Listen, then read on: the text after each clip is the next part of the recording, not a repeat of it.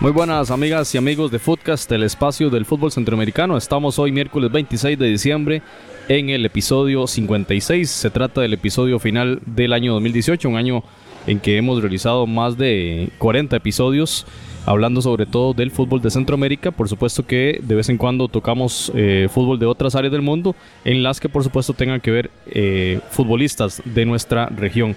Saludo esta noche a Francisco Céspedes, Randall Sánchez y eh, Jonathan Corrales, los panelistas del día de hoy. Frank, ¿cómo le va? Todo bien, José. Muchas gracias por la oportunidad y un saludo cordial a Randall y a Jonathan también. Jonathan, bienvenido. ¿Qué tal, José? Un placer estar con ustedes acá revisando mi jornada del Fantasy y la Premier League hoy. Me fue bastante bien. ya recuperando puntitos ahí. No sé si los que juegan este, al Fantasy, pero muy bien. En la Premier. La Premier. Muy bien. Bueno, a mí me fue bastante mal en el, en el Fantasy de la Premier, sobre todo por ese bajonazo del City. Bueno, Randall Sánchez, bienvenido a Footcast en este episodio 56. Saludos compañeros, ¿cómo están? Un gusto estar aquí siempre presente en este espacio que nos gusta a todos, el espacio del fútbol centroamericano. Bueno, y recuerden que nos pueden seguir en redes sociales a través de Foodcast CR. Estamos con ese nombre tanto en Facebook como en Twitter y estamos en muchas aplicaciones de podcast, especialmente en Spotify, iTunes y Google Podcast. Hay un sinfín de otras aplicaciones en las que nos pueden encontrar como Foodcast Centroamérica y pueden escuchar todos los episodios en foodcast.org. Recuerden que Foodcast es parte de la familia Porpos Proyectos con propósito. Antes de entrar a explicarles dónde estamos en este episodio, vamos a hacer un agradecimiento muy especial a las personas que nos escuchan desde diferentes lugares del continente, eh, dadas las estadísticas que nos eh, indican la, la, parte del... Eh, digamos, la parte técnica del podcast. Nos escuchan desde Ashburn y Boynton en el estado de Virginia, Estados Unidos, San José, San Francisco y Mountain View en California, West Hartford en Connecticut, Oklahoma City, en Dallas, Texas, en Memphis, en Newark, en Nueva Jersey y también en Nueva York. Todos estos sitios desde los Estados Unidos. Un saludo muy especial a la comunidad hispana, a la comunidad centroamericana que nos escucha en esas ciudades. Además, por supuesto que un agradecimiento muy especial en estos 56 episodios en Ciudad de Guatemala, Tegucigalpa, San Pedro Sula, San Salvador, Santa Ana, San Miguel, por supuesto Managua, Liberia, San José, Cartago, Heredia, Alajuela, Ciudad Quesada, pasando a Panamá en Ciudad de Panamá, la capital, y en Colón, así como el agradecimiento también eh, a la gente que nos escucha en, en Sudamérica. Hay reportes desde Bogotá y también desde Buenos Aires, Jonathan, con aquel amigo Mariano. Mariano, y Tony, también un acérrimo eh, fan de los Spurs ahí que, hemos conocido y ya fieles oyentes al podcast también. A él también le fue bien en el, en el Fantasy, supongo yo. Bueno, compañeros, excelente. Así que un agradecimiento a todas estas personas que nos han escuchado. Les eh, solicitamos que divulguen eh, la dirección de, este podcast para que muchos más centroamericanos puedan escuchar y puedan conocer la realidad, la actualidad del fútbol en nuestra área. Bueno, escuchan una música de fondo y es que estamos esta noche en esta grabación en el, en el lugar de Jorge Camaño, un bar, un sport bar acá en Ciudad Quesada San Carlos, se llama Camaño Sport Bar y es un lugar eh, donde prácticamente está repleto no solo de pantallas para observar los diferentes eh, partidos de las diferentes competiciones deportivas, sino también de indumentaria eh, deportiva de diferente categoría, de diferentes este, deportes. Así que, bueno, este es el lugar de Jorge Camaño, lo pueden ustedes seguir en arroba Jorge Camano y una persona eh, muy reconocida a nivel, a nivel nacional y a nivel centroamericano porque eh, él fue parte del equipo de ESPN y parte de Fox Sports, además de haber sido gerente del eh, Santos de Guapiles aquí en el fútbol de Costa Rica. Footcast, el espacio del fútbol centroamericano. Así que, don Jorge, bienvenido a Footcast y más bien, bueno, muchas gracias más bien por su por recibirnos acá en Camaño Sport Bar eh, para Footcast en este episodio de cierre del 2018. Bueno, igualmente para ustedes, qué placer saludarlos de verdad y qué honor el que estén acá presentes en el Camaño Sport Bar, un lugar que abrimos y como ustedes lo pueden ver totalmente dedicado al deporte, no solo al fútbol, sino a distintos eh, deportes a los que más le gusta a la gente, especialmente seguidores de fútbol americano, del básquetbol de la NBA y distintas este, disciplinas que tal vez incluso en Costa Rica no son tan seguidas. Bueno, Jorge, nosotros en este, en este espacio del fútbol centroamericano hemos hablado de muchos temas y en este 2018 hemos conversado, por supuesto, dándole un seguimiento eh, muy específico a la, a las ligas de Centroamérica. Voy a mencionar un tema para luego entrar en una conversa o una dinámica en la cual eh, vamos a hablar de los campeones de apertura 2018 para Centroamérica hacer un repaso tras esta campeonización del Club Sport Herediano en Costa Rica, que era el, único tema que nos quedaba pendiente porque Costa Rica se quedó de último a nivel de Centroamérica en la definición de los campeonatos. La Liga Nacional de Guatemala, ya sabemos, el Club Deportivo Guastatoya ganando el bicampeonato, es el segundo campeonato histórico que obtiene este club del Departamento del Progreso. La Liga Nacional de Honduras se definió la final entre el, clásico capitalino, el Motagua, resultó el campeón, la Copa número 16 para este club de Tegucigalpa. Mientras tanto, en la primera división del Salvador, el Santa Tecla, una finalísima de de mm, eh, prácticamente no apta para cardíacos, ¿verdad? Jonathan en Cuscatlán, una final eh, inolvidable contra la Alianza. El Santa Tecla logra vencer eh, en esa finalísima y obtiene su cuarto título histórico para este club que apenas nació en el 2007. Un club muy joven, pero muy ganador.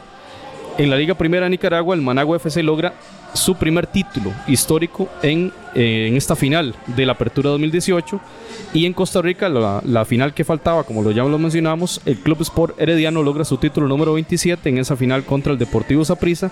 Mientras tanto, en la LPF, el Tauro, que venció a un Costa del Este, eh, sin duda que eh, una revelación por completo. Eh, un equipo que viene de segunda división y logra llegar a la final en, en, esta final que el Tauro saca en tiempo extra y este prácticamente hacia el final, así como ocurrió eh, en Costa Rica, ¿verdad? El título número 14 del Tauro, que está solo por eh, dos, uno, un título atrás del eh, DAO, del Árabe Unido de Colón. Así que compañeros, esos son los campeones de la Apertura 2018. Y antes de entrar en el análisis, vamos a hablar de los goleadores para Centroamérica. Ven, lo interesante de ese tema los goleo, del goleo en Centroamérica. El Fito Celaya, el jugador de la Alianza, Rodolfo el Fito Celaya, 19 goles, es el máximo anotador en Centroamérica. Lucas Dos Santos Oliveira, el brasileño que juega en el, Managua FC, el segundo goleador de Centroamérica con 17. Álvaro Saborío Chacón, el tercer lugar, 16 goles en la Liga de Costa Rica, jugador de la Asociación Deportiva San Carlos.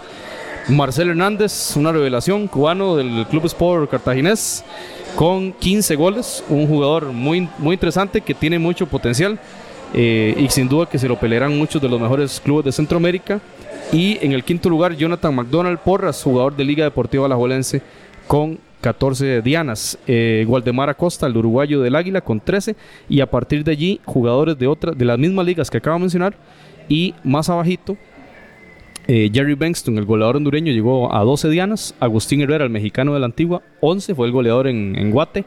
Y Edwin Aguilar, del Tauro FC, fue el goleador en Panamá con 8. Uno ve las cifras y las ve poquitas en estas ligas, pero eh, bueno, no solo tiene que ver con rendimiento, sino también al, formato. En, Panamá son 10 equipos y hay muy pocas eh, fechas, además de que llegan a instancias de semis y va a enfrentamiento directo y el partido único de la final. Entonces, al igual, aquí pusimos asterisco en, el Fito Celaya porque hizo 14 goles en, fase regular. En la Liga Salvadoreña, en la Liga Nicaragüense, se da el goleo en la fase regular. Un poquito extraña esa situación Aquí le sumamos nosotros arbitrariamente los goles de segunda ronda. En el, en la, en el partido de Alianza Chalatenango, en cuartos, en El Salvador, el Fito hizo cinco goles en esa serie. Entonces ahí eh, totalmente explotó. Igual que el jugador Lucas Dos Santos de Oliveira, el eh, brasileño, 24 años apenas, para que le pongan ojo a los clubes costarricenses, este goleador que viene de la tercera división en Brasil y llegó a 17 dianas. Compañeros, esa es la situación en Centroamérica, esos son los campeones y los goleadores. ¿Qué podríamos decir en un análisis global de este torneo Apertura 2018 para la Liga de Centroamérica? Bueno, eh, primero que todo, eh, yo creo que, me gustaría iniciar con el tema de la calidad en general de las ligas en Centroamérica, viendo lo que pues pudimos revisar en la última CONCACAF League y los últimos partidos de la Liga de Campeones de CONCACAF pareciera que Centroamérica empieza a estar ahí como un, como un stand-by los clubes no, no logran, digamos, tener un equipo realmente competitivo a nivel del área y ahí van, ahí van tanto en la CONCACAF League como en la Liga de Campeones de CONCACAF, pero no, no, no es aquellos equipos fuertes que habían antes. Tal vez les cuesta más retener los jugadores que van más rápido hacia ligas eh, extranjeras. Y en términos generales, el nivel de la, de las ligas centroamericanas está ahí, de, de un nivel medio para abajo. Eso es por lo menos la percepción que yo tengo así de manera inicial. Es interesante el que aparezcan equipos nuevos en algunos países y que no solo aparezcan, sino que empiecen a ganar títulos, ¿no? Eh, lo que se da en Guatemala, una bonita sorpresa. También eh, lo de Nicaragua. Y ojalá en Costa Rica se pudiera dar muy pronto, tal vez no con equipos nuevos, sino equipos que no son tradicionales, como en el caso de San Carlos, que estuvo a punto de, darnos una muy agradable sorpresa este año. Eh, Ah, son, son cosas que a nivel de fútbol es difícil que se terminen dando, especialmente por lo que luchan los equipos no tradicionales para mantener jugadores contra los equipos tradicionales o los equipos grandes, ¿no? Vemos este, equipos, por ejemplo, en Guatemala, donde comunicaciones, donde el mismo municipal eh, son los que invierten mucha plata, tienen los mejores jugadores, por lo general la mayor cantidad de afición y son los que más conocemos o los equipos más tradicionales. No sé, tal vez muchos de ustedes no recuerden o, quizás sí, pero cuando se daban aquellos torneos de la fraternidad desde los años 70 era muy bonito, muy agradable eh, esa competencia porque involucraba a los mejores equipos de cada país de Centroamérica y constantemente año a año veíamos en Costa Rica jugar a la Aurora de Guatemala, un equipo que era el ejército y que desapareció desgraciadamente, creo que anda en segunda, en tercera división, pero el mismo municipal, el equipo de comunicaciones, en El Salvador el FAS, el Águila de San Miguel, el Platense, en Honduras el Real España, el Olimpia, el Motagua, equipos muy tradicionales que por lo general eran los que aportaban más jugadores a la selección nacional de cada país. Entonces, año a año se, iba, se iban dando esos enfrentamientos que hacían que creciera la realidad, no solo a nivel selección nacional, sino a nivel de clubes. Y eso ayudaba mucho en aquel tiempo, no solo entretenernos, porque el torneo de la fraternidad se jugaba en aquel tiempo los domingos en las tardes, era bonito ir al Estadio Saprissa o, o al Estadio Nacional, donde se daban esos clásicos centroamericanos, pero que hoy eso ha ido desapareciendo. Incluso el mismo torneo que tiene ahora la CONCACAF, que no es el de campeones, sino es el que, por ejemplo, el que acaba de ganar Heredia, no es un torneo que llame tanto la atención. ¿Por qué? Porque no hay rivalidad entre los clubes. Hace algunos años, hace 30, incluso hace 20 años, se daba esa rivalidad que es lo que hace que la gente tenga el deseo de ir a los estadios. Hoy las ligas centroamericanas, al sacar equipos nuevos y usted ver que esos equipos logran títulos, le habla quizá no del alto nivel de esos equipos nuevos, sino del bajo nivel de los equipos tradicionales. Creo que por ahí va más el asunto. Por lo que decían, eh, lo que cuesta retener ahora jugadores, porque los más buenos, especialmente en Costa Rica, se van inmediatamente al extranjero. Entonces, para los equipos tradicionales es difícil mantener un nivel mucho, muy superior sobre los equipos no tradicionales, cosa que hace muchos años no se daba. Antes el equipo grande era el grande y nadie le ganaba. Hoy eso ha cambiado mucho. Es interesante porque, bueno, como lo comenta Jorge y también lo mencionaba Jonathan, el tema de la exportación de jugadores, que sin duda es el, el modus operandi de los clubes ahora. El, tema de la, sostenibilidad económica es colocar jugadores en el extranjero. Y si vemos la camada de jugadores que ha colocado la Liga Panameña de Fútbol en la MLS, incluso en ligas de, de Sudamérica, eh, da cuenta de que la mejor calidad va para afuera. Pensemos también en Honduras. Albert Ellis, eh, Romel Kioto, que están en Houston, son realmente ejemplos muy buenos eh, de que los mejores jugadores que podrían estar enriqueciendo la calidad de las ligas de Centroamérica, por supuesto que inmediatamente apenas eh, hay algún destello de, calidad, los, los colocan. Roger Rojas hizo excelentes torneos en el Olimpia, ganó la liga con CACAF, la primera, y lo contrató a la Juela, ¿verdad? Y también es interesante ese fenómeno de cómo la Juelense entonces está trayendo eh, jugadores desde Honduras, ¿verdad? Que ya, ya está Garrido, está Roger Rojas, está Alex López y se habla de un, de un cuarto jugador. Henry Figueroa, correcto. y que entonces, interesante, además de esto, el tema guatemalteco de la prohibición que tuvieron por más de dos años de no disputar ligas internacionales y que ahora les libera y ya pueden disputar la CONCACAF eh, Liga de Campeones, que será el Guastatoya justamente, que estará allí. Así que estamos en una dinámica cambiante, pero muy interesante, porque entonces, lo, como lo mencionaba don Jorge, clubes que no son tradicionales están tocando eh, las puertas de los campeonatos. Eh, agradecer a don Jorge que comparta micrófonos, toda una institución del, de la comunicación centroamericana y, y, realmente es un honor estar con, con usted en este momento. Eh, sí, analizando las ligas centroamericanas, eh, pasa un fenómeno que estuvimos comentando eh, programas atrás. Vemos como en Honduras el, Motagua queda campeón y en Heredia, en Costa Rica queda Heredia, ¿verdad? Que fueron equipos que, que en su temporada regular no estuvieron tan bien. Heredia inclusive pasó, como decimos popularmente, dejando los pelos en el alambre, ¿verdad? Lo que demuestra que, y el Tauro creo también, ¿verdad? En Panamá, que el Tauro, eh, cuando jugaba la liga con CACAF, que llegó a instancias semifinales, el Tauro estaba en los últimos lugares de la tabla de posiciones. Entonces, todavía eh, apoyando mucho lo que dicen ustedes de la escasez de jugadores que hay, porque se exportan y todo, a los equipos centroamericanos les está costando jugar dos torneos.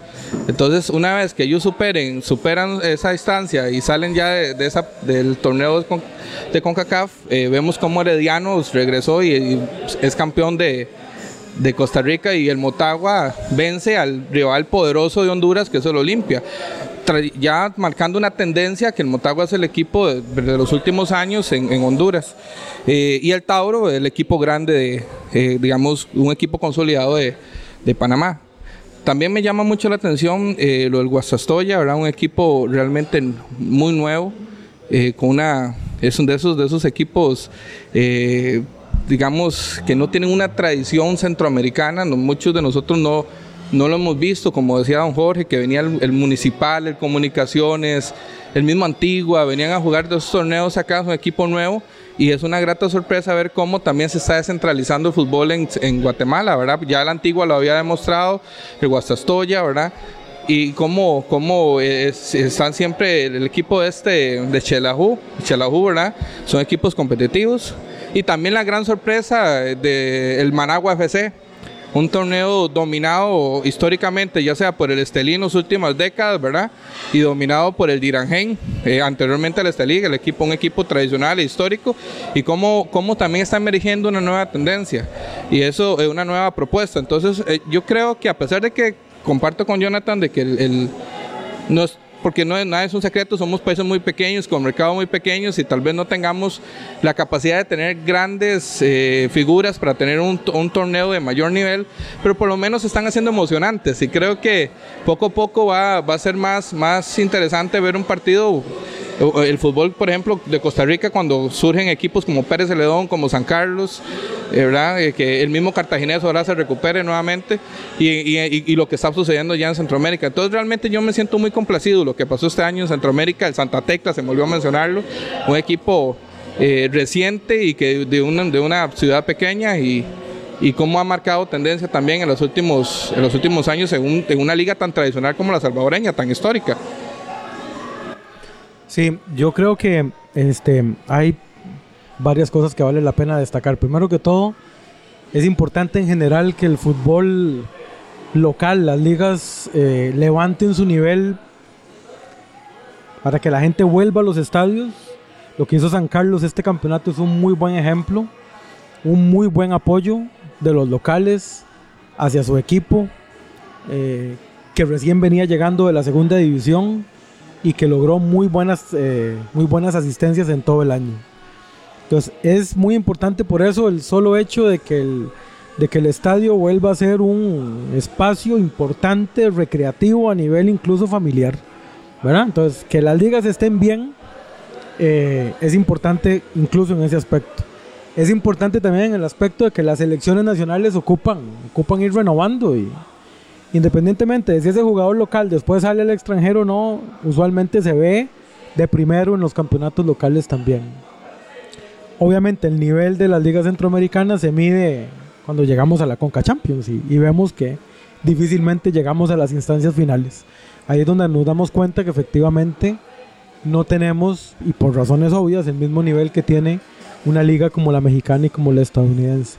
Sin embargo, eh, yo siento que es muy bueno ver estas renovaciones y estos cambios que se vienen dando en los campeonatos. Quizá nos falta a nosotros, como decía don Jorge, dar la sorpresa. Ya la dio Pérez eh, hace un año, hace un año ¿ah? aproximadamente.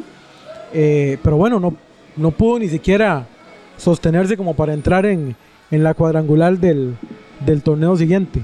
Eh, falta constancia, algo que después analizaremos más a fondo, pero que Heredia ha venido demostrando desde hace no sé cuántos años, es el equipo más regular que ha tenido el campeonato local en los últimos años, sin lugar a duda. Y que sin duda pasa por una cuestión de sostenibilidad económica, ahora que, que, fue lo que quizá a Pérez Celedón le afectó. Quiero preguntarle a don Jorge, eh, que es seguidor del cartaginés y conoce mucho el ámbito del fútbol nacional en Costa Rica, el tema de Marcelo Hernández, ¿verdad? Un cubano que viene y en su en su temporada que no inició, desde, el arranque, digamos, de la jornada 1 no inició y llegó a 15 goles, ahí Saborío le sacó apenas uno de ventaja. Es interesante cuando vemos la lista de goleadores del fútbol de Centroamérica. El Fito Zelaya, Jonathan, no sé cuántos años tiene, más de 30 años quizá. Eh, Álvaro Saborío también, más de 35 años. Y tenemos a dos figuras jóvenes, Lucas Dos Santos, de 24 años, del Managua, y a Marcelo Hernández. ¿Qué perspectiva podríamos tener para Marcelo Hernández, don Jorge? Bueno, esperemos más que todo que, que pueda repetir un buen año, ¿verdad? Porque eh, ya lo conocen los, los, defensas rivales, ya no lo van a marcar igual como lo marcaban al inicio. Eh, mucha gente lo menospreció incluso por la nacionalidad. Eh, hablábamos de, de, cómo un jugador de un país que, que, poco aporta en lo futbolístico va a llegar al cartaginés. de las cosas buenas que dejó Pablo César Guanchop en el equipo Brumoso, precisamente, que fue el que lo trajo, a él se lo recomendaron, lo vio, creyó en él y lo llevó al Cartaginés y, tuvo un muy buen torneo. Esperemos que pueda mantenerlo para los próximos meses antes de que otro equipo se lo vaya a llevar, porque estoy muy seguro que pronto van a estar los equipos grandes, tal vez no de Costa Rica, pero incluso el extranjero, buscando la manera de poderse llevar a Marcel.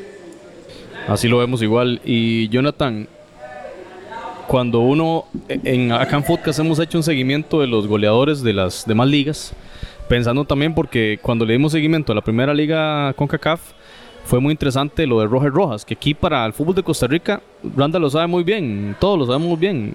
¿Qué sabemos de Honduras? ¿verdad? Footcast está haciendo ese espacio de, de, dar conocimiento a estos jugadores y nos causaba mucha curiosidad en el tema de cuando la liga se fijó en Roger Rojas, ¿verdad? Y en Alex López, que ya, lo, ya venían digamos, dando sus primeros pasos en la selección, con, con buen toque ahí en la media cancha, y Roger Rojas, no tanto en la Cele como sí en el Olimpia, en la liga con CACAF. Viendo esa lista, Jonathan, Lucas Dos Santos de Oliveira, eh, bueno, un desconocido para nosotros, 24 años, viene de, de la tercera división brasileña, pero logra 17 goles. Eh, Jonathan, ¿usted ve que por algún club no sé, en Honduras o en Costa Rica o la misma Guatemala, que son las ligas quizás de más capacidad económica, podría fijarse en un jugador como este brasileño para, digamos, una contratación en algunos clubes de, esos, de estas ligas? Por supuesto, yo sí lo veo a, un jugador de, este nivel eh, jugando en otro, en otro equipo. Por ejemplo, usted hablaba del caso de Rojas Rojas y ahí habían otros jugadores. El caso de Michael, Chirinos también jugó una, una buena temporada. Y, y en Centroamérica eh, tenemos a este, a este jugador eh, brasileño que yo no sé, no sé de dónde lo sacan, pero, pero de cierta forma es un riesgo. Viene la tercera división de, Brasil, que es una división aceptable y, bien, y muy joven también. Normalmente usted ve un jugador ya veterano que viene a, participar en Centroamérica. Eh, Costa Rica no sé por qué, pero no había estado fijándose en este mercado centroamericano, sino traía más jugadores de Colombia, en el caso de Pérez León traía jugadores colombianos, jugadores argentinos, incluso brasileños, pero en Centroamérica hay un mercado muy bueno de jugadores que perfectamente se pueden aprovechar. El caso de los hondureños que sacan buenos delanteros, Panamá está sacando muy buenos delanteros y un, fútbol que sí se había estado aprovechando de eso era Guatemala. Por ejemplo, ustedes ahora ven al equipo del Guastatoya, el portero, eh, José Calderón, panameño, con la participación de costarricenses. O sea, sí e, era un, era un fútbol que sí ha estado aprovechando ese mercado centroamericano, tal vez jugadores más baratos o económicamente un poco más, más accesibles, y de una calidad superior al, al resto de sudamericanos e incluso jugadores seleccionables. Y hay que mencionar ahí, por ejemplo, que eh, Juan Barrera, jugador nicaragüense, ha sido contratado por el Municipal. Entonces ahí dando cuenta de eso que está mencionando Jonathan, de que el Guatemala sí se fija en la liga nicaragüense, ¿verdad?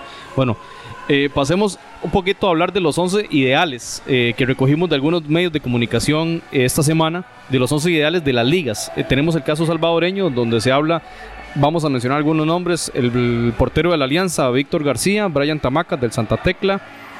Eh, ahí tenemos a Wilma Torres, anotador de los dos goles del Santa Tecla en la final contra la Alianza. Gerson Mayen del Santa Tecla, lo recordamos por su participación en la, en la CONCACAF Liga Campeones la vez pasada contra el Seattle Saunders, un jugador bastante bueno. Y por supuesto a Alfito Celaya, que Jonathan no me deja mentir, seguramente no jugará más en la Alianza porque es probable que lo que lo exporten de nuevo, ahora para, va para China. En el caso nicaragüense, eh, la página oficial de la Liga Primera, por supuesto, pone en el, eh, en el once ideal a siete jugadores del Managua FC, como dice Randall, la revelación del torneo, el primer título de este club capitalino, y este venció por ejemplo el Dirigen 4-1, se deshizo del Dirigen, el, el actual, el vigente campeón hasta ese momento, en semifinales. En el 11 ideal pusieron a, Lucas eh, Dos Santos de Oliveira, el, brasileño, el brasileño, el que venimos hablando, y a Luis Coronel, jugador nicaragüense también en la delantera. También todos jugadores, nombres para fijarse allí. Y en el fútbol de Costa Rica, muy interesante, el portero Marco Madrigal de Asociación Deportiva San Carlos. En la defensa, Christopher Meneses eh, de Liga Deportiva Alajuelense, Rudy Dawson de San Carlos. Eh, José, Miguel, José Miguel Cuero de la Liga y Kaiser Fuller de Herediano. En la mitad de la cancha, Alan Cruz de Heredia, que yo creo que para nadie es un secreto que ya se está consolidando, no solo en Heredia, sino también en la Cele, especialmente en la última gira suramericana, que lo hizo bastante bien. Mariano Torres, un jugador argentino que está en el Saprissa, que la verdad es una contratación, ha sido muy acertada de parte del Saprissa, que no es algo común, ¿verdad? En los últimos años, contrataciones acertadas de extranjeros en Saprissa. Esta sí lo fue. Y Ismael Gómez, me pongo de pie para hablar de este jugador, que para mí fue el mejor jugador del campeonato. Eh, sin embargo, en la UNAFUT, en, el en, el, en los mejores jugadores, no está en la lista, pero para mí es, es un jugador que se sale de la, del estándar del campeonato. Y vamos con el tridente ofensivo. Aquí le va a sonar bien a don Jorge. Marcelo Hernández está ahí en la delantera del Club Sport Cartaginés.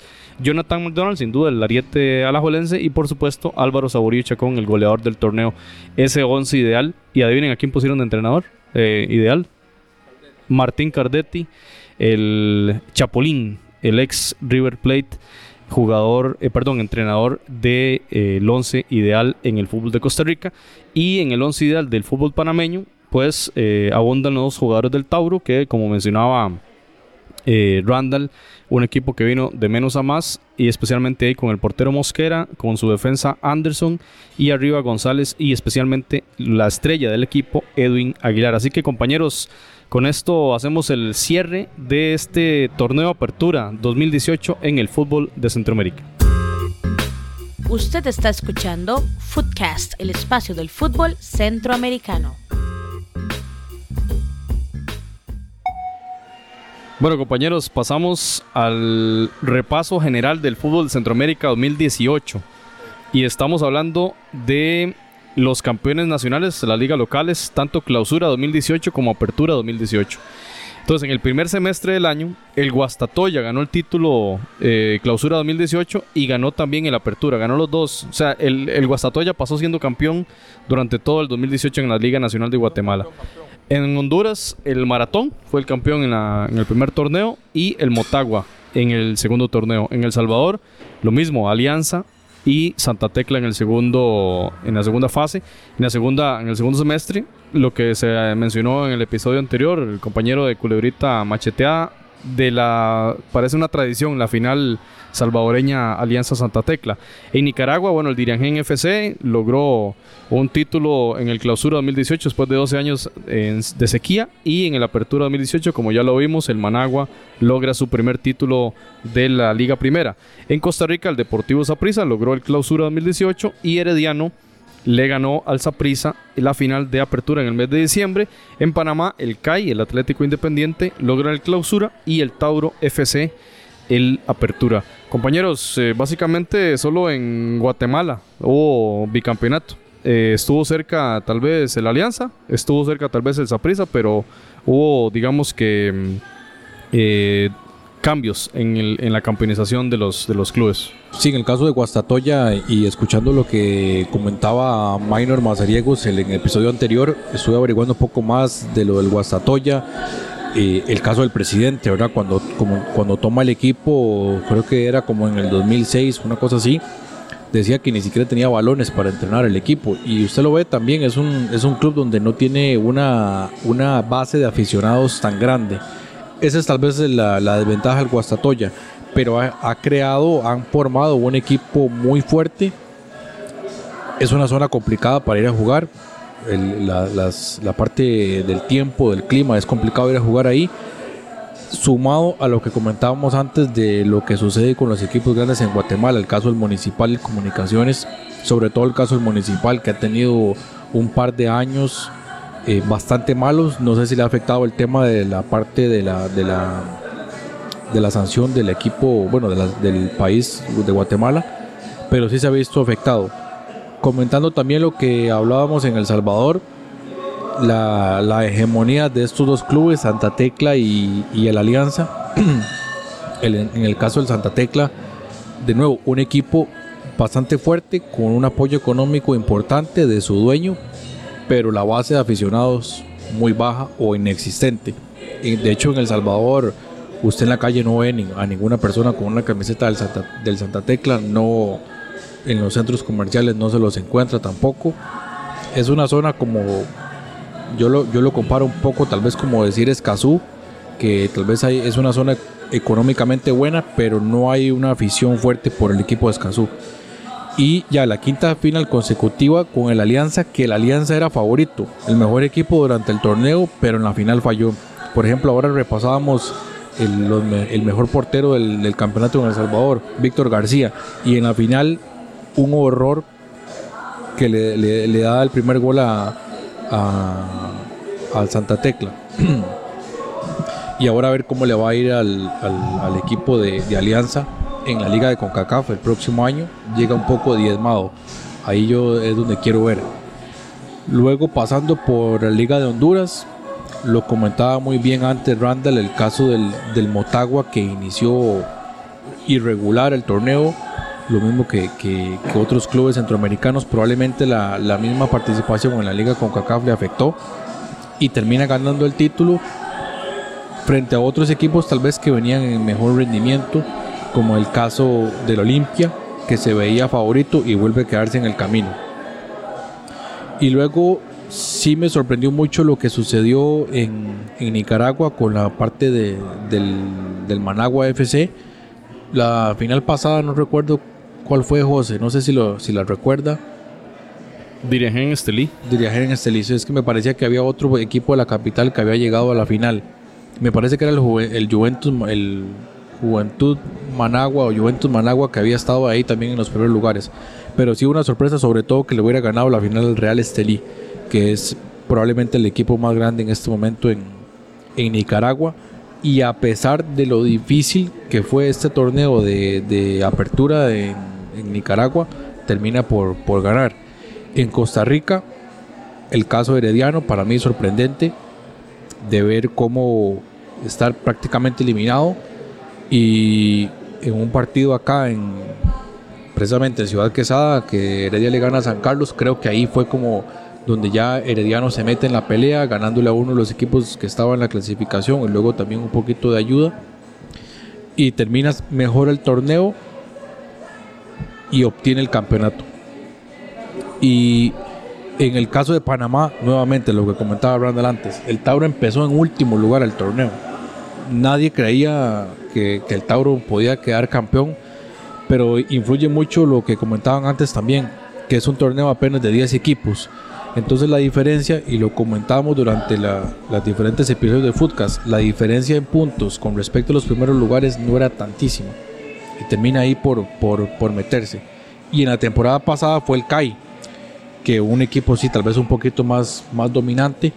Esta temporada el CAI prácticamente no, no, supimos más. de tener jugadores convocados a la selección para el Mundial. Ya este torneo no, no sabemos más. Ahí en, en Panamá sí, y, y, es algo que podemos discutir después. Yo lo veo como algo competitivo. Ese es como el campeonato más competitivo donde cualquiera puede ganar. Pero también podríamos verlo desde otro punto de vista en donde el torneo tal vez no, no es tan bueno o no hay equipos tan dominantes, en donde al final de cuentas cualquiera puede ganar. Y eso a, grandes rasgos sigue estando entonces en Costa Rica, Saprissa Herediano dominando. En Panamá, como decíamos, ahí eh, eh, se turnan en cuanto al Tauro, el, caso del CAI, Costa del Este que se metió ahora, Plaza Amador, que son los equipos dominantes. En Guatemala está el Guastatoya, así como lo estuvo el Antigua también en la temporada anterior. Equipos no tradicionales que se están metiendo. En Honduras sí pareciera que estamos igual ahí una dominantes en cuanto al Motagua y, el Olimpia. Y en el caso del Salvador, dominante totalmente lo que es Alianza Santa Tecla. Creo que por ahí anda más o menos el panorama de los clubes centroamericanos. Compañeros, y esto afecta en el tema de quienes clasifican a las competiciones regionales, que vamos a revisar un poco, a, repasar esa competición, la más importante, que es la Liga de Campeones, que se efectuó entre febrero y abril. El Salvador había clasificado al Santa Tecla, justamente, y tenía una serie contra el Seattle Saunders que, bueno, prácticamente lo barrieron eh, en una serie que quedó 5 por 2. Eh, perdió el Santa Tecla contra el equipo estadounidense. El Olimpia jugó contra New York. En, en Tegucigalpa fue un partido parejo, uno por uno, pero en el partido de ida. fue, aquí, este, fue aquí en el Estadio Nacional. Fue en Costa Rica, cierto. Fue en Costa Rica. Eh, por una sanción que había de CONCACAF hacia el estadio eh, por la liga, la liga CONCACAF anterior. Ese partido 1-1 y luego New York ganó 2-0. Hasta ahí llegó el Olimpia, entonces otro eliminado, estamos hablando cuartos de final. El Motagua jugaba contra Tijuana, si fue una serie más pareja, 1-0 y 1-1, o sea, 2-1 ganó el Tijuana, una serie mucho más pareja, pero igual, eliminado el club centroamericano. Herediano se enfrentaba a Tigres, 2-2 en, en Heredia y 3-1 en Monterrey eliminado Heredia. Y Saprisa, recuerden aquel partido fatídico contra América, 5-1 en el Ricardo Saprisa. Y bueno, ya un poquito se lavó la cara en el empate, donde ya América prácticamente jugó con toda la calma, un 1 por 1. Y bueno, da cuenta de ese rendimiento centroamericano en Liga de Campeones. Compañeros, ¿qué podemos mencionar de ese rendimiento? En cuartos de final, todos los equipos quedaron por fuera. Sí, lo que, lo que decíamos hace un rato, al, al, al, final de todo, el nivel de la liga y es donde, eh, digamos, el nivel de Centroamérica ahí es donde se mide. Cuando llegamos a esas instancias y, y logramos avanzar o no logramos avanzar. Yo me pregunto y les pregunto si esa, digamos, alternancia que se da entre los campeones cada año, lejos de que nos guste o que nos llame la atención porque hace los torneos más más interesantes, al final, al final no es cierto que como que termina pasando factura en, en las competencias internacionales, porque pareciera que llegan equipos que realmente no, no tienen un rendimiento consolidado a lo largo del año. O sea, es un equipo que que en un torneo corto, y ni siquiera durante todo el torneo corto, en la instancia final de un torneo corto, saca la casta, gana un campeonato, pero cuando llega a otras instancias donde hay que llegar mejor preparado, mejor concentrado, eh, simple y sencillamente no lo logran. No estoy diciendo que sea el caso de Saprissa y Heredia, ahí habría que verlo, eh, ahí habría que verlo con otros ojos, porque son equipos que están acostumbrados a esas instancias y eso es todavía como más grave. Pero en el caso de los otros equipos centroamericanos, creo que eh, está bien que aparezcan otros actores pero al final creo que en las competiciones internacionales no deja de pasarnos factura el jugar con equipos de ligas más consolidadas de mejor rendimiento, quizá en una mejor curva de rendimiento en el momento que es la competición también. Y, desafortunadamente ahí es donde los equipos centroamericanos no avanzan. Sí, em, bueno, antes lo comentamos yo creo que aquí hay un fenómeno sociológico y comercial interesante porque Centroamérica está compitiendo contra el modelo deportivo o futbolístico, eh, digamos que siento que va, digamos, más avanzado de, de América, que es, digamos, el modelo mexicano y el modelo norteamericano, que a diferencia de las ligas sudamericanas, que está bien, todo, todo el negocio y todo lo pasional y todo, pero siguen siendo ligas exportadoras de jugadores. La liga en Estados Unidos y en México, el, el negocio, el, el fútbol es un negocio y es un, eh, donde los equipos cada vez se hacen más poderosos. O sea, ellos eh, dejar ir un jugador a Europa así de fácil no es porque es- entonces estamos compitiendo contra eh, máquinas económicas, o sea, Heredia, digamos, compitió contra el Tigres, pero el Tigres solo Gignac cuesta lo que cuesta la Liga Centroamericana, eh, costarricense. Y, y, y digamos, no. Y así va a ser, digamos, Tigres este año no quedó campeón, se va a reforzar y va a traer jugadores mexicanos muy buenos o jugadores extranjeros muy buenos, porque ellos no son ligas exportadoras. Ellos son lo, más cercano, los Estados Unidos y México son lo más cercano a Europa que hay en el continente americano. Eh, digamos, entonces es esa, es esa situación que tenemos y nosotros lamentablemente, si no sé, en un futuro nos fusionamos y hacemos una liga centroamericana y, y que, y, y- y hacemos, entonces ya nuestros equipos van a tener fogueo entre nosotros porque estamos compitiendo contra grandes mercados. Eh, no es como, por ejemplo, ahora ven, River quedó campeón de, de la Copa Libertadores y ya vendió tres jugadores. No, eh, el, el América, el Tigres, el, el Cruz Azul, el, el Seattle Saunders, el, el Galaxy, todos esos equipos del norte van a traer más más jugadores. Porque ahora es el equipo que está de moda es el Atlanta United en, Estados Unidos. Y el Atlanta United es un modelo de esos. Entonces, yo creo que cada vez, y no es una culpa nuestro nivel, es una culpa del mercado donde estamos nosotros. O sea, esa prisa puede traer a Mariano Torres. ¿Verdad? O sea, está bien, jugador sazo a nivel de Costa Rica, pero Mariano Torres tendrá nivel para jugar en la Liga MX o en la Liga MLS, por ejemplo. A como está creciendo, que la liga. Entonces, yo creo que ese ha sido el problema de nosotros. Eh, lamentablemente, nuestras ligas son pequeñas, están. Jugador que produce se va muy barato para el extranjero. Principalmente, tal vez aquí en Costa Rica sí se retienen un poco más en ese sentido, porque hay ciertas garantías. Pero jugador, jugador que, que bueno, se va o no hay jugadores para traer, digamos, esa competencia. Por la gente en México a veces critican mucho a los extranjeros, pero la competencia que dan los extranjeros en la liga interna hace que el jugador mexicano todavía suba su nivel. Nosotros no traemos sparring a nuestros jugadores aquí. eh, ahora mencionabas, el, eh, el goleador de Nicaragua es un jugador brasileño que vino a la tercera división de Brasil. O sea, está bien, tal vez para el sparring del fútbol nicaragüense, que está en un proceso incipiente, creciendo, y, creo que en unos años va a ser una de las mejores ligas de Centroamérica si la situación política y social del país lo deja. Pero sigue siendo un jugador de tercera división de Brasil. Cambio que en México y en Estados Unidos se traen jugador de primera división de Brasil.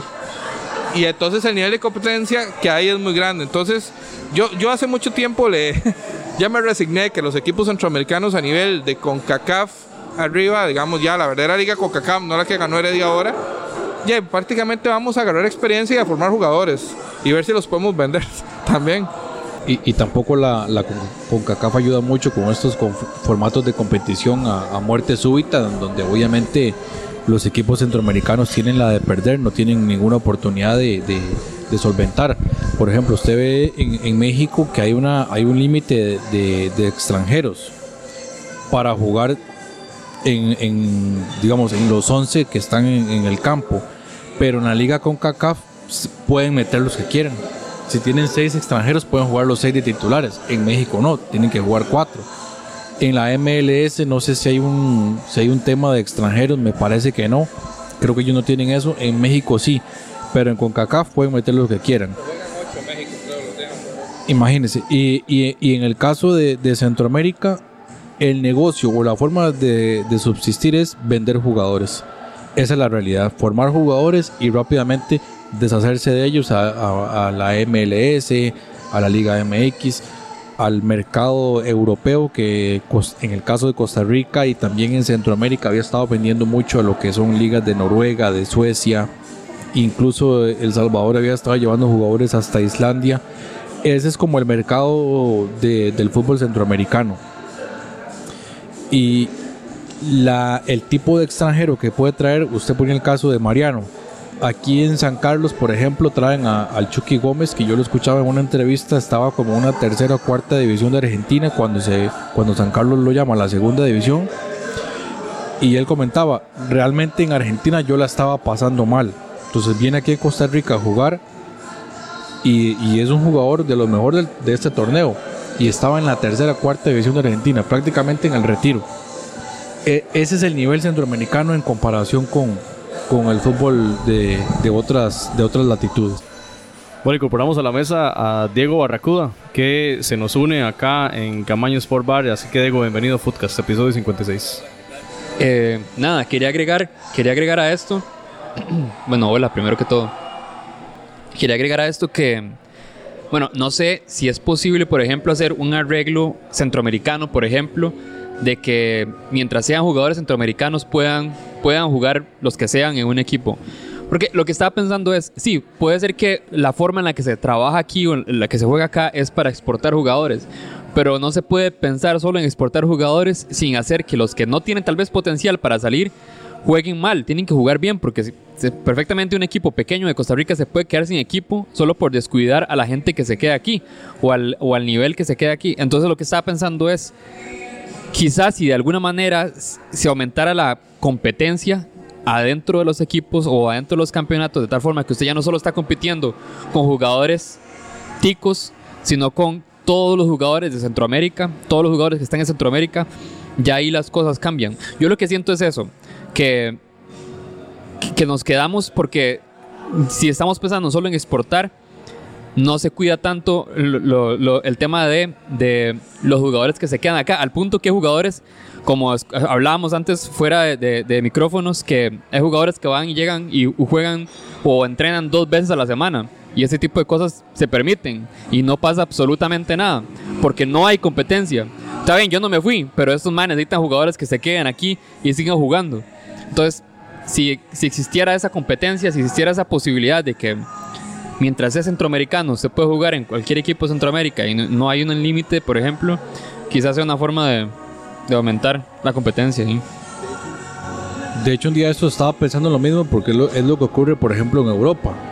Que si usted es europeo o tiene pasaporte europeo, usted podría jugar en cualquier liga y no verse como un extranjero. Es decir, por ejemplo, en el Real Madrid ya no ocuparía el puesto de extranjero. Aquí en Costa Rica creo que son cuatro, tres o cuatro extranjeros. Jugando al mismo tiempo, si no me equivoco. si fuera centroamericano que tuviera la posibilidad de jugar. Y creo que lo comentaba Randall, que en México, yo lo he escuchado mucho en, en estos programas de, de comentarios, se dice que al, al futbolista mexicano le afecta que lleguen extranjeros, porque les quitan el campo. Pero también cuánto le ayuda a un muchacho que está apenas haciendo sus primeras armas ver o ir a entrenar junto a Guiñac, verlo entrenar, verlo cómo entrena un jugador de ese nivel y decir, no, a mí me falta todavía. Porque en México tienden mucho a inflar rápido a los jugadores. El caso del Jürgen Damm, que de Pumas lo contrató Tigres en 10 millones de dólares, o sea, más de lo que, de lo que costó Keylor Navas. Un jugador que ya llega muy inflado y queriendo dar el paso a Europa, pero todavía le falta de mucho. Ahora que ustedes hablan de las ligas, bueno, interesante cómo Randall analiza de dónde coloca jugadores Centroamérica y dónde coloca jugadores eh, México. México está colocando jugadores en Portugal, en el Oporto, y está colocando jugadores en el PSV. Eh, el Chucky Lozano que probablemente brinque la próxima temporada a un equipo de élite de primer nivel en Europa y que probablemente sea el mejor jugador de la, de la confederación junto con Pulisic, que yo lo veo un poquito ya un escalón más abajo que el Chucky. Eh, en eso estamos. Yo creo que el, el modelo de negocio de Centroamérica es vender para subsistir. En el de México es vender para hacer más dinero. Y como dice Randall, bueno, la MLS contrata a jugadores de el Piti, Mar- el Piti Martínez, ¿cómo se llama? El de River, que acaba de campeonizar el Libertadores en Madrid y va para Atlanta United. Entonces es muy, muy interesante cómo se da el mismo fenómeno, pero por supuesto que a escalas muy diferentes. Y cambió el modelo en la MLS porque antes era un cementerio de elefantes. Ahí eh, jugador con carrera importante iba a la MLS. Ahora el cementerio de elefantes es en Japón y en China. Pero en la MLS empiezan a contratar jugadores con un poquito más de, de idea de cuál es el, perfil que andan buscando y no solamente porque tenía un nombre como Giovanni Dos Santos y va al Galaxy a hacer nada, sino que ya, ok, el Piti Martínez, el caso del Atlanta United, contrató a este Joseph Martínez, ya va para Europa y contrató a este otro paraguayo que también va para afuera y, y el reemplazo es este el Piti Martínez de River. Sí, e- es interesante. si- sin embargo, eh, si vemos en México quiénes son los equipos que exportan, son el Pachuca y las Chivas. Tal vez el Pumas. Pero los equipos, digamos, poderosos económicamente, el Cruz Azul, el América, los dos de Monterrey, el Tigres y el Monterrey. eh, y no me- el mismo Santos, yo creo que bueno, el negocio de Santos es, es venderle al América, ¿verdad? o sea, son, son, equipos, eh, digamos, su costumbre no es vender, porque no necesitan vender. Tienen aficiones tan leales y tan poderosas. Eh, ¿Cuántos millones, cuántos millones, o sea, no estamos hablando de, de cientos, cuántos millones de aficionados tiene el América o el Cruz Azul? Y al punto que esta final fue demasiado mediática, o sea, era, la- era una final soñada. Entonces, eh, esta, el, el- el poder adquisitivo que tienen esta gente es, bueno, hoy el, el Tigres fue campeón. Eh, Mañana el Monterrey tiene que superar al Tigres y el Monterrey no se da lujo vender a sus mejores jugadores por- porque ellos no necesitan venderlo, pero ellos, porque su objetivo es ser mejor que Tigres. Como ahora estoy viendo que el Cruz Azul perdió con el América y el Cruz Azul se acaba de comprar tres o cuatro jugadores muy buenos de la Liga Mexicana porque no pueden seguir siendo segundones. Entonces, estamos compitiendo a nivel de Centroamérica con modelos, digamos, muy, eh, muy, eh, muy al estilo que estamos viendo en Europa. O sea, que eh, es modelos económicos muy poderosos porque ahí el negocio no es vender jugadores. Tal vez sí se. Si, hey, si ofrecieron una buena por el Chucky Lozano en el Pachuca, que es un equipo, digamos, que sí está más encargado en la formación de jugadores. pero aún así, su hermano, que es el León, también es de traer jugadores. O sea, entonces es interesante, don Francisco. No, que yo creo que si hay algo que, que si hay, si hay un si hay un fenómeno que describe bien eh, los engranajes económicos del mundo es el fútbol.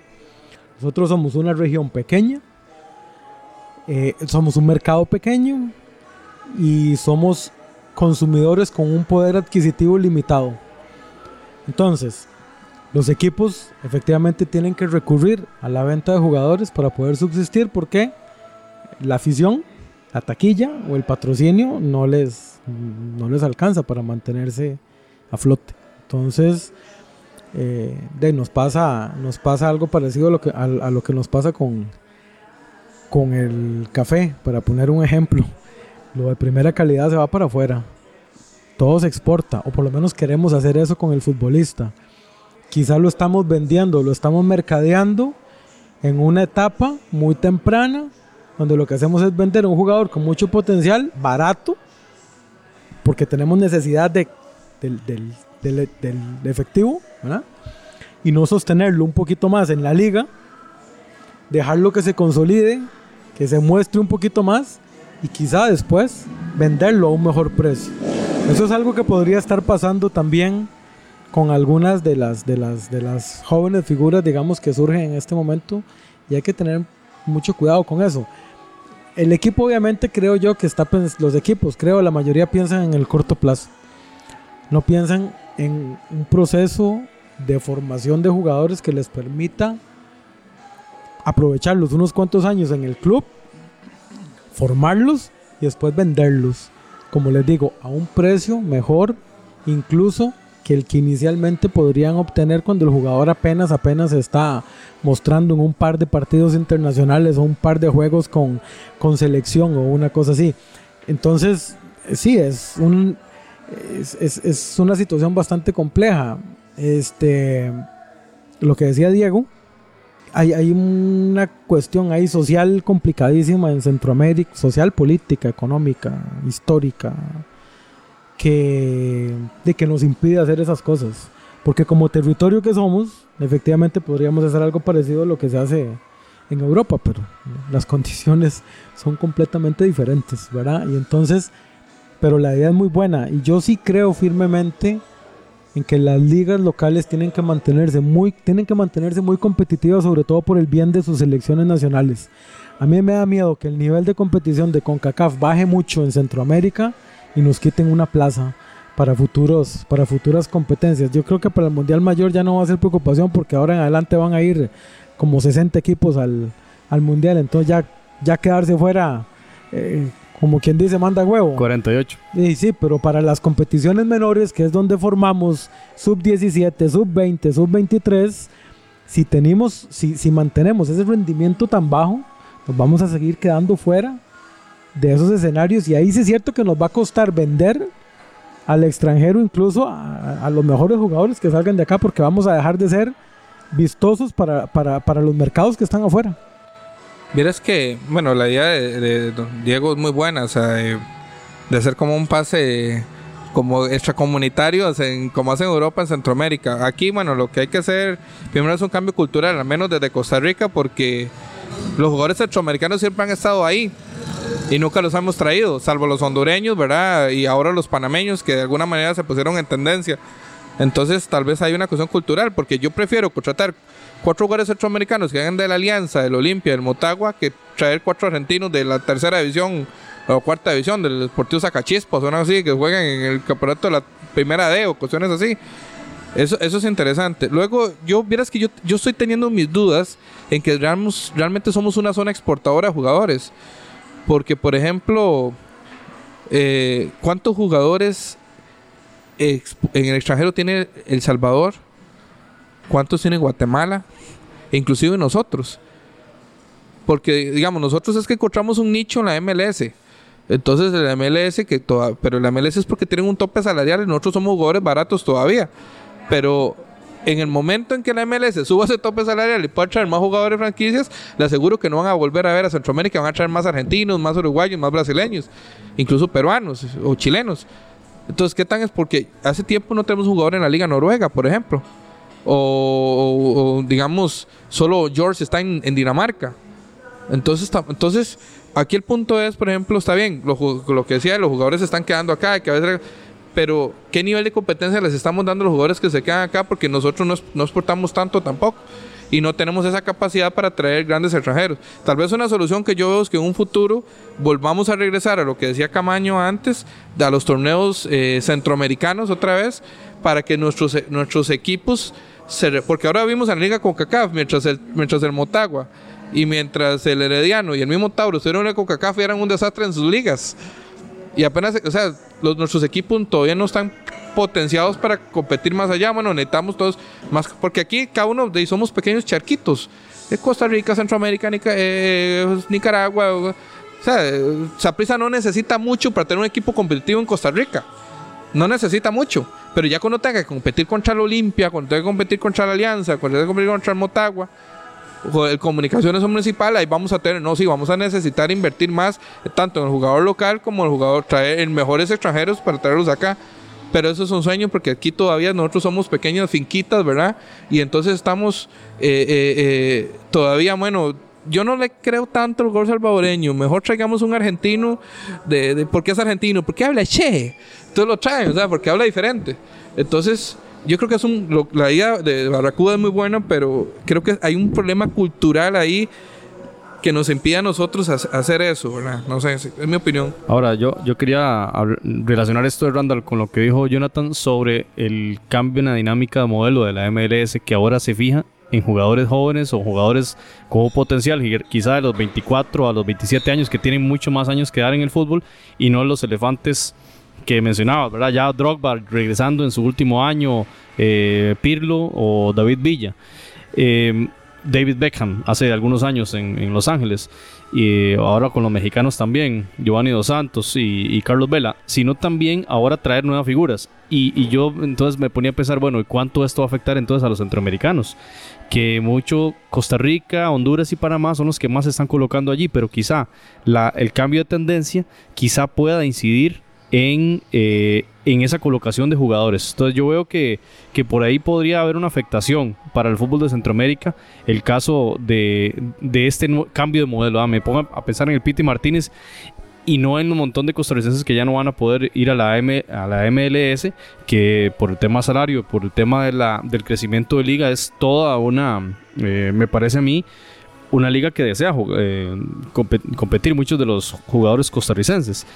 Y, pensando también en el crecimiento de las elecciones que mencionaba Francisco, eh, Panamá ha crecido gran parte por la MLS. Costa Rica, el cierre de la eliminatoria lo dio gracias al aporte de Waston, al aporte de Francisco Calvo, que juegan en la MLS. Eh, entonces es preocupante, ¿verdad? Si vemos que son mercados que se van a ir restringiendo cada vez más para nuestros jugadores, pensando en un caso como el mexicano, en el que ya no hay jugadores de Centroamérica prácticamente. Si imaginamos a Medford, a Jafet Soto, ¿verdad? a Carlos Pavón Plumer, que iban y jugaban y eran grandes estrellas allí en sus clubes, y ahora no, no, tenemos, no tenemos referentes del fútbol de Centroamérica en México. Preguntémonos entonces, compañeros, ¿podría sucedernos a, a nivel de Centroamérica? Eso sería, tendría una afectación eh, importante. Ahora, eh, bueno, no sé si Jonathan iba a decir algo más. Sí, en el caso, en el caso de la MLS, es una liga que todavía está en, esa fase de expansión. Bueno, ahora va a entrar Cincinnati, donde va Waston, viene Miami, hay otros equipos ahí, el Austin, hay, hay varios equipos que se están moviendo. San Luis, creo que todavía hay mercado para Centroamérica, pero se han empezado a cerrar ciertas puertas. Y eso que decía antes Randall, el tema cultural, le pasa lo mismo también a los jugadores latinoamericanos. Eh, centroamericanos en general cuando van a Europa, que prefieren un jugador brasileño, porque supuestamente los brasileños son buenos, en lugar de meter a un jugador centroamericano. Si se les cierran las puertas, si sucede que tal vez eh, jugadores de, de otros países que no son Argentina y, y Brasil, se les cierra la puerta. Y algo que, que yo en particular pienso y, y no por alguna razón las ligas centroamericanas han optado el modelo mexicano del formato que es el torneo corto. Pero yo sigo apostando porque es mejor el torneo completo el de la el de un año. Digamos un año 10 meses de competición apertura y clausura en donde el equipo tenga un poquito más, los clubes tengan un poquito más de regularidad, más tiempo de trabajo, de conformar un equipo competitivo y posteriormente ir a pelear por otros torneos internacionales. Y no que cada seis meses hacemos una limpia y cambiamos jugadores y cambiamos entrenador. Ese cortoplacismo también no colabora mucho. ¿Qué es el modelo mexicano? Y, el, y el modelo argentino hasta hace poco porque ya hicieron una, una liga grandísima. Pero, por ejemplo, Uruguay tiene 16 equipos. Yo apostaría por un modelo similar de unos 16 equipos en donde se pudiera hacer un torneo completo y copa. Y copa. Jonathan, se lo propongo, compañero Francisco Randall, Diego, a que lo conversemos en otro episodio. El tema de formatos. Revisar los formatos que hay desde Guatemala hasta Panamá, cuál ha sido el más exitoso. Podemos revisar datos estadísticos de, de gente que va al estadio, ¿verdad? Por por, bueno, la estadística la lleva una UNAFUT en el caso costarricense, ¿verdad? ¿Cuánta gente llega a los estadios en general? Y es un, es un programa completo, así que vamos a hacerlo. El 2019 vamos a hablar de este tema de formatos porque se, se las trae. Y aquí Costa Rica es una casa de experimentación de formatos, ¿verdad? Ahí nos gustaría mucho hablar con Jorge Ortega. Aquí tenemos a Camaño que podemos hablar de ese tema, que estuvo en una FUT también, porque somos una casa de formatos. Experimentamos con formatos, un laboratorio prácticamente. Y bueno, y, no, y no se da con el definitivo, ¿verdad? Eh, y es un poco complicado porque cuando usted empieza a comparar cuántos campeonatos tiene un equipo, cuánto otro, hay que explicar que torneos cortos y, y que a partir de 2007, 2006 hubo un cambio de formato, etcétera. Eso, eso complica mucho y afecta en el tema de historia y afecta en el tema de identidad que uno no ve esos problemas en, en, las ligas de Europa, en las ligas grandes. Bien, compañeros, para cerrar este episodio, porque se nos quedan muchas cosas en el tintero, vamos a hablar de la Liga CONCACAF 2018, ya para, para concluir el episodio 56, el episodio final del 2018, en donde hablemos de esa liga donde sí es más pareja, ¿verdad?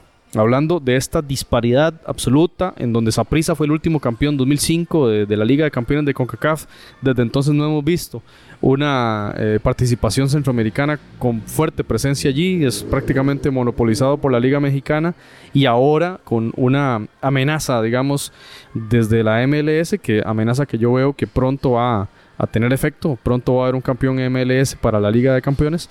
Esta liga con CACAF me parece un, un buen espacio para eh, digamos que ocupar el espacio que dejó la Liga Fraternidad, que hablaba ahora Camaño, o la Liga el campeonato de UNCAF, ¿verdad?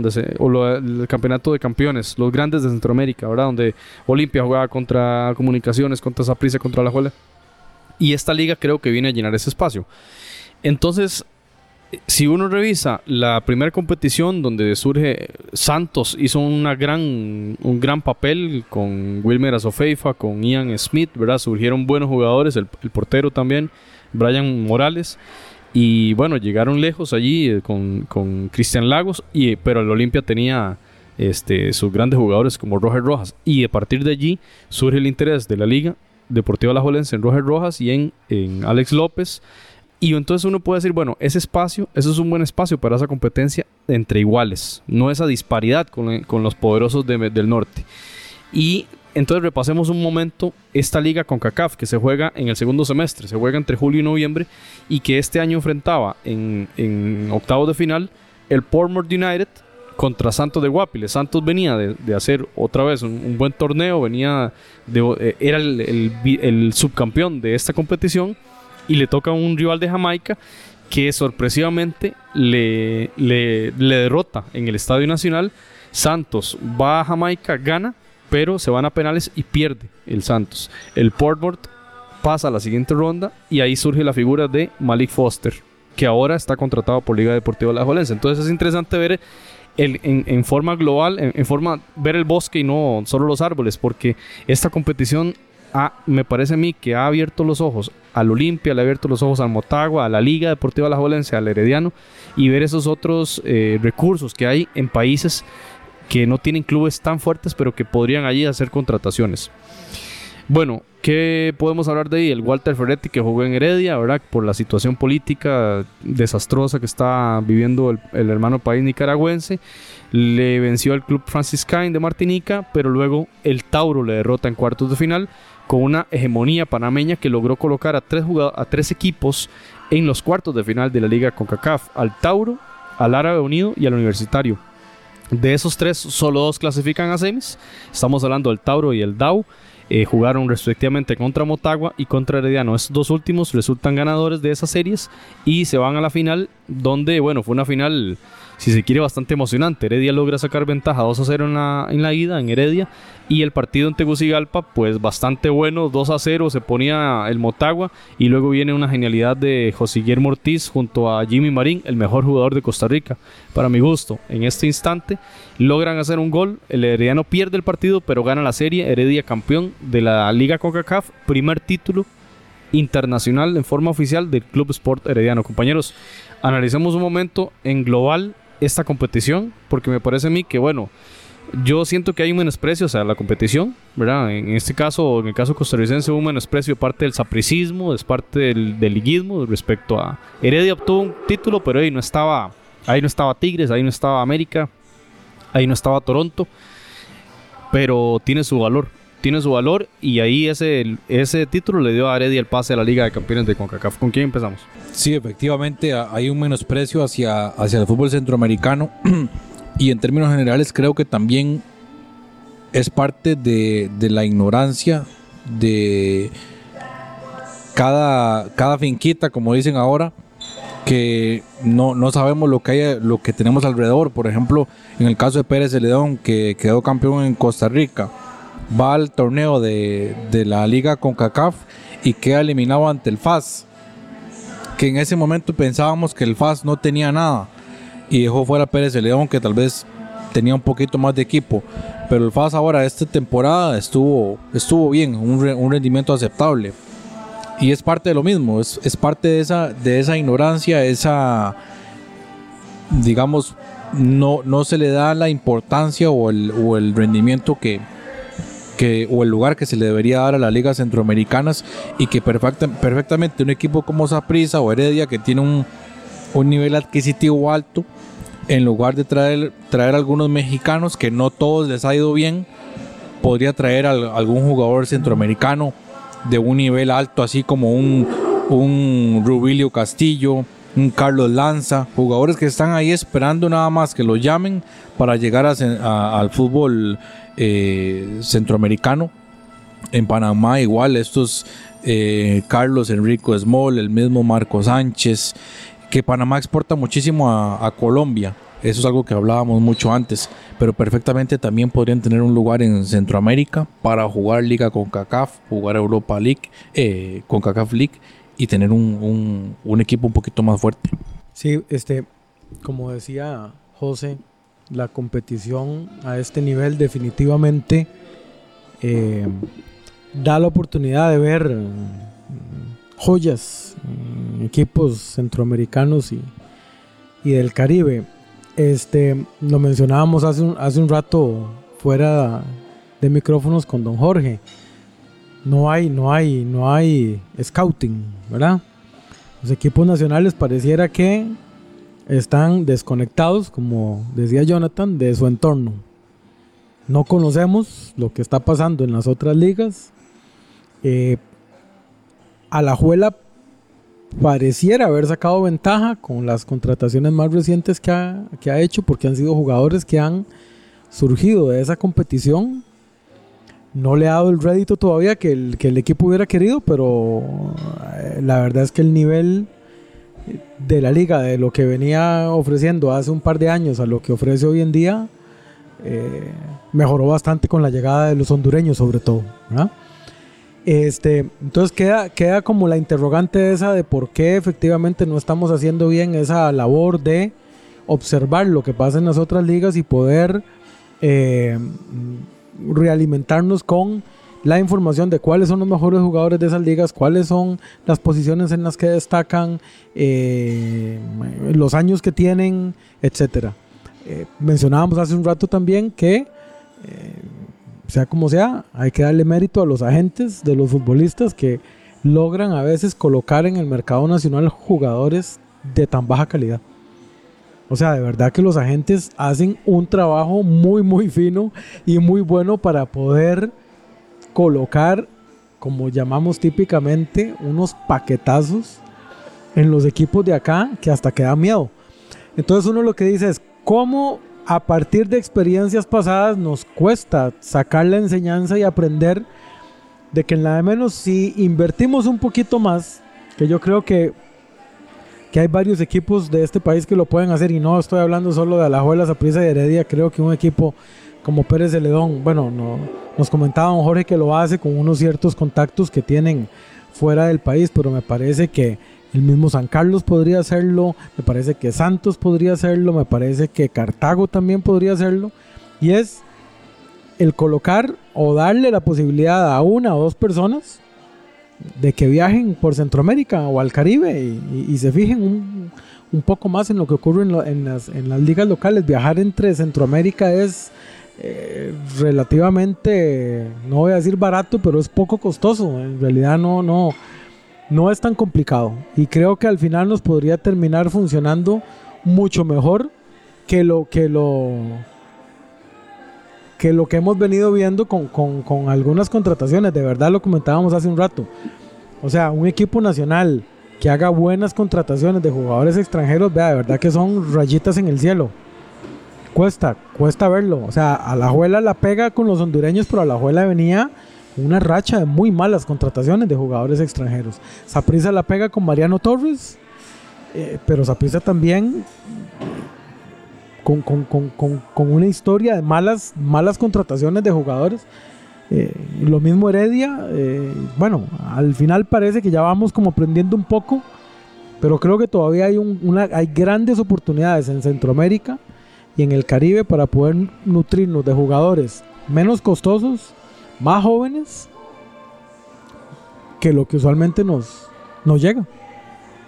Bueno, con respecto a la pregunta que qué pensamos de la liga CONCACAF, ¿verdad?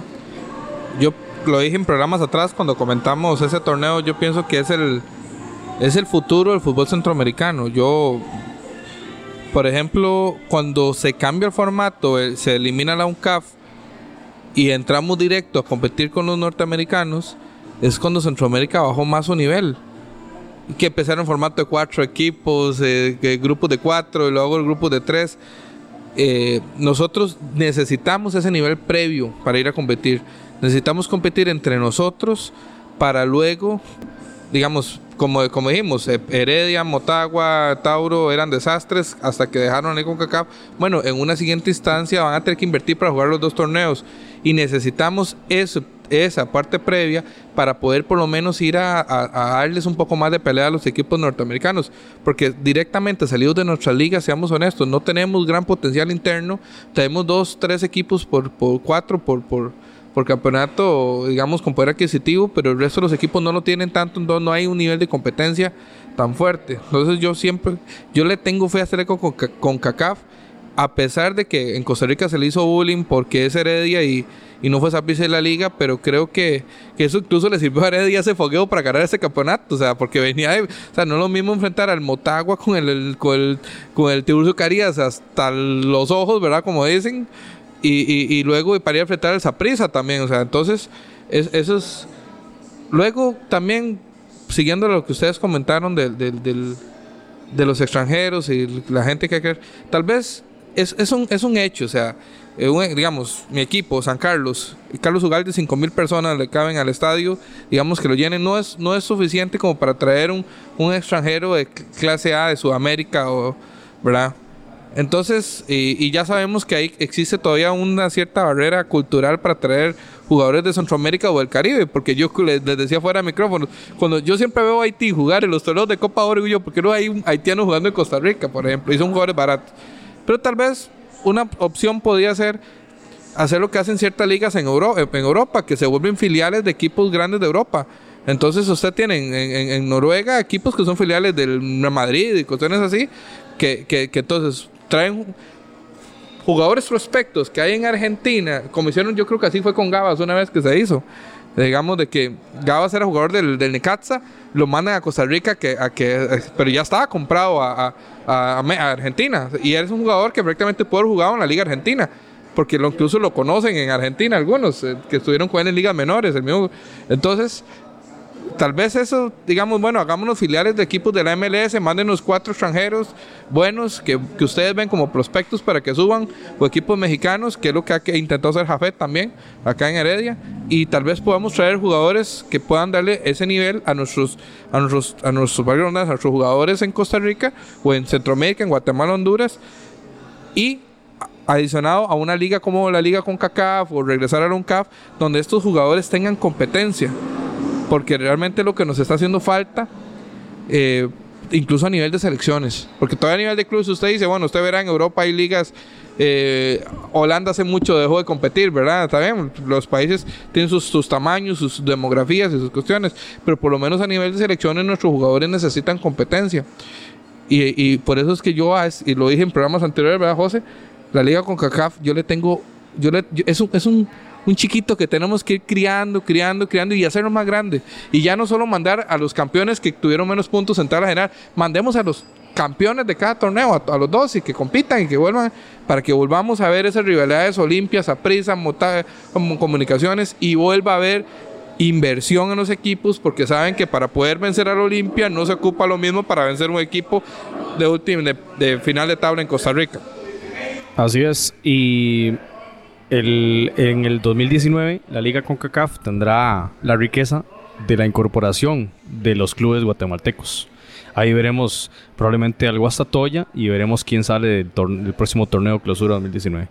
Compañeros, se nos quedan al tintero muchos temas que tendremos que revisar en el episodio 57. Toda la. Eh, el balance general del tema selecciones nacionales, ¿verdad? Guatemala, el tema de la sanción a esta selección y luego la incorporación a la competencia internacional, el tema de Honduras tras una eliminación durísima en el repichaje contra Australia, qué pasó en el 2018 de Honduras, qué pasó con El Salvador, qué pasó con las selecciones de Nicaragua, El Salvador y Nicaragua disputando la Liga de Naciones y las mundialistas Costa Rica y Panamá, qué pasó en este 2018. Lo, lo veremos en el próximo episodio agradecerles realmente eh, muchísimo compañeros porque ha sido una más de una hora de conversación muy interesante. Hablamos de las ligas, hablamos de los campeonatos y hablamos especialmente de los eh, del tema de mercado, ¿verdad? Porque contra quién estamos jugando y, prácticamente que la conclusión es que en la Liga de Campeones es eh, como un sparring para formar jugadores y que el modelo de negocio está muy claro en el cual las ligas de Centroamérica están en desventaja agradecerles mucho Diego Barracuda, Agradecerle Randall Sánchez, Jonathan Corrales, eh, Francisco Céspedes y por supuesto a Jorge Camaño que nos recibió aquí en Camaño Sport Bar. Así que compañeros, no sé si tienen algunas palabras de cierre de este episodio 56. No, tal vez este eh, agradecer, como siempre, por el espacio. Creo que siempre la pasamos muy bien en estas conversaciones y siempre le, le sacamos bastante provecho. Desearles lo mejor para el año que viene a, a todos y que, y que el programa siga, siga creciendo como hasta ahora. No, igual agradecerle a todos, eh, sobre todo a todos los, oyentes que han estado ahí este año, un año bastante importante para Footcast, en donde sí creo que se ha crecido bastante y, ya veo mucha gente identificada con el tema de- del fútbol centroamericano, hablando ya de los, de los jugadores centroamericanos y esperemos que el 2019 traiga mejores cosas. Cerramos el año con 56 episodios, ¿verdad? 50 56, ajá, este es 56. Y nada, el 2019 va a ser el año del episodio 100, lo cual es un año importante para, para Foodcast. Eh, creo que venir aquí y estar casi que casi todos es, es una excelente forma de cerrar el año. Y nada, el 2019 con, con muchas ganas. También de parte mía, desearles un feliz año nuevo a todos los eh, escuchas de este programa que crece cada día. Y como le dijo Diego, ya el otro año va a cumplir el episodio 100, que esperamos, José, que tengamos un fiestón para ese entonces, ¿verdad? Y ojalá que mejoremos eh, nuestra realidad del fútbol centroamericano y que este granito de arena, con esta iniciativa que tuvieron ustedes dos, Jo- Jonathan y José, y que nos han invitado a Francisco, a Diego y a mí a, a ser parte de esta familia, que siga creciendo y, y- y sigamos integrándonos porque yo creo que este espacio es muy sui generis, es único y, y aquí tenemos que cuidarlo y, y gracias a todos los compañeros que, a- que nos escuchan de diferentes partes del, del mundo, es un honor para nosotros estar aquí. Footcast, el espacio del fútbol centroamericano. Bueno, compañeros, agradecerles mucho y bueno, estuvimos aquí en el Camaño Sport Bar, así que don Jorge, muchas gracias por recibirnos en este episodio 56, el cierre del año de Footcast y pues nos deseamos volver. Nada, muchas gracias a ustedes de verdad por, por venir a acompañarnos. Eh, los felicito por el programa que hacen, especialmente porque va dedicado a todo Centroamérica. Eh, algo que se, que se ve muy poco en estos días, eh, inclusive a nivel nacional. Eh, uno deseara que a veces toquen todas las regiones del país o que hablen de todos los equipos del país y no pasa eso. Se van más por lo que le interesa a la gente y si hay más apricistas o alajuelenses o heredianos y ustedes este, hacen un trabajo extraordinario, de verdad los felicito, eh, sabiendo que, que el fútbol se juega en todo lado, que la pasión está en todo lado y que ahora la magia del Internet permite que se pueda escuchar en cualquier lado los programas. Así es que eh, gracias por venir acá, esta es su casa, aquí están invitados para cuando quieran regresar y obviamente siempre que se trate de hablar de fútbol o de lo que sea, aquí estamos para servirles. Muchas gracias. Gracias a usted, don Jorge, y recuerden seguirnos en redes sociales en Foodcast CR, tanto en Facebook como en Twitter. Muchas gracias por la sintonía. Esto es Foodcast, el espacio del fútbol centroamericano.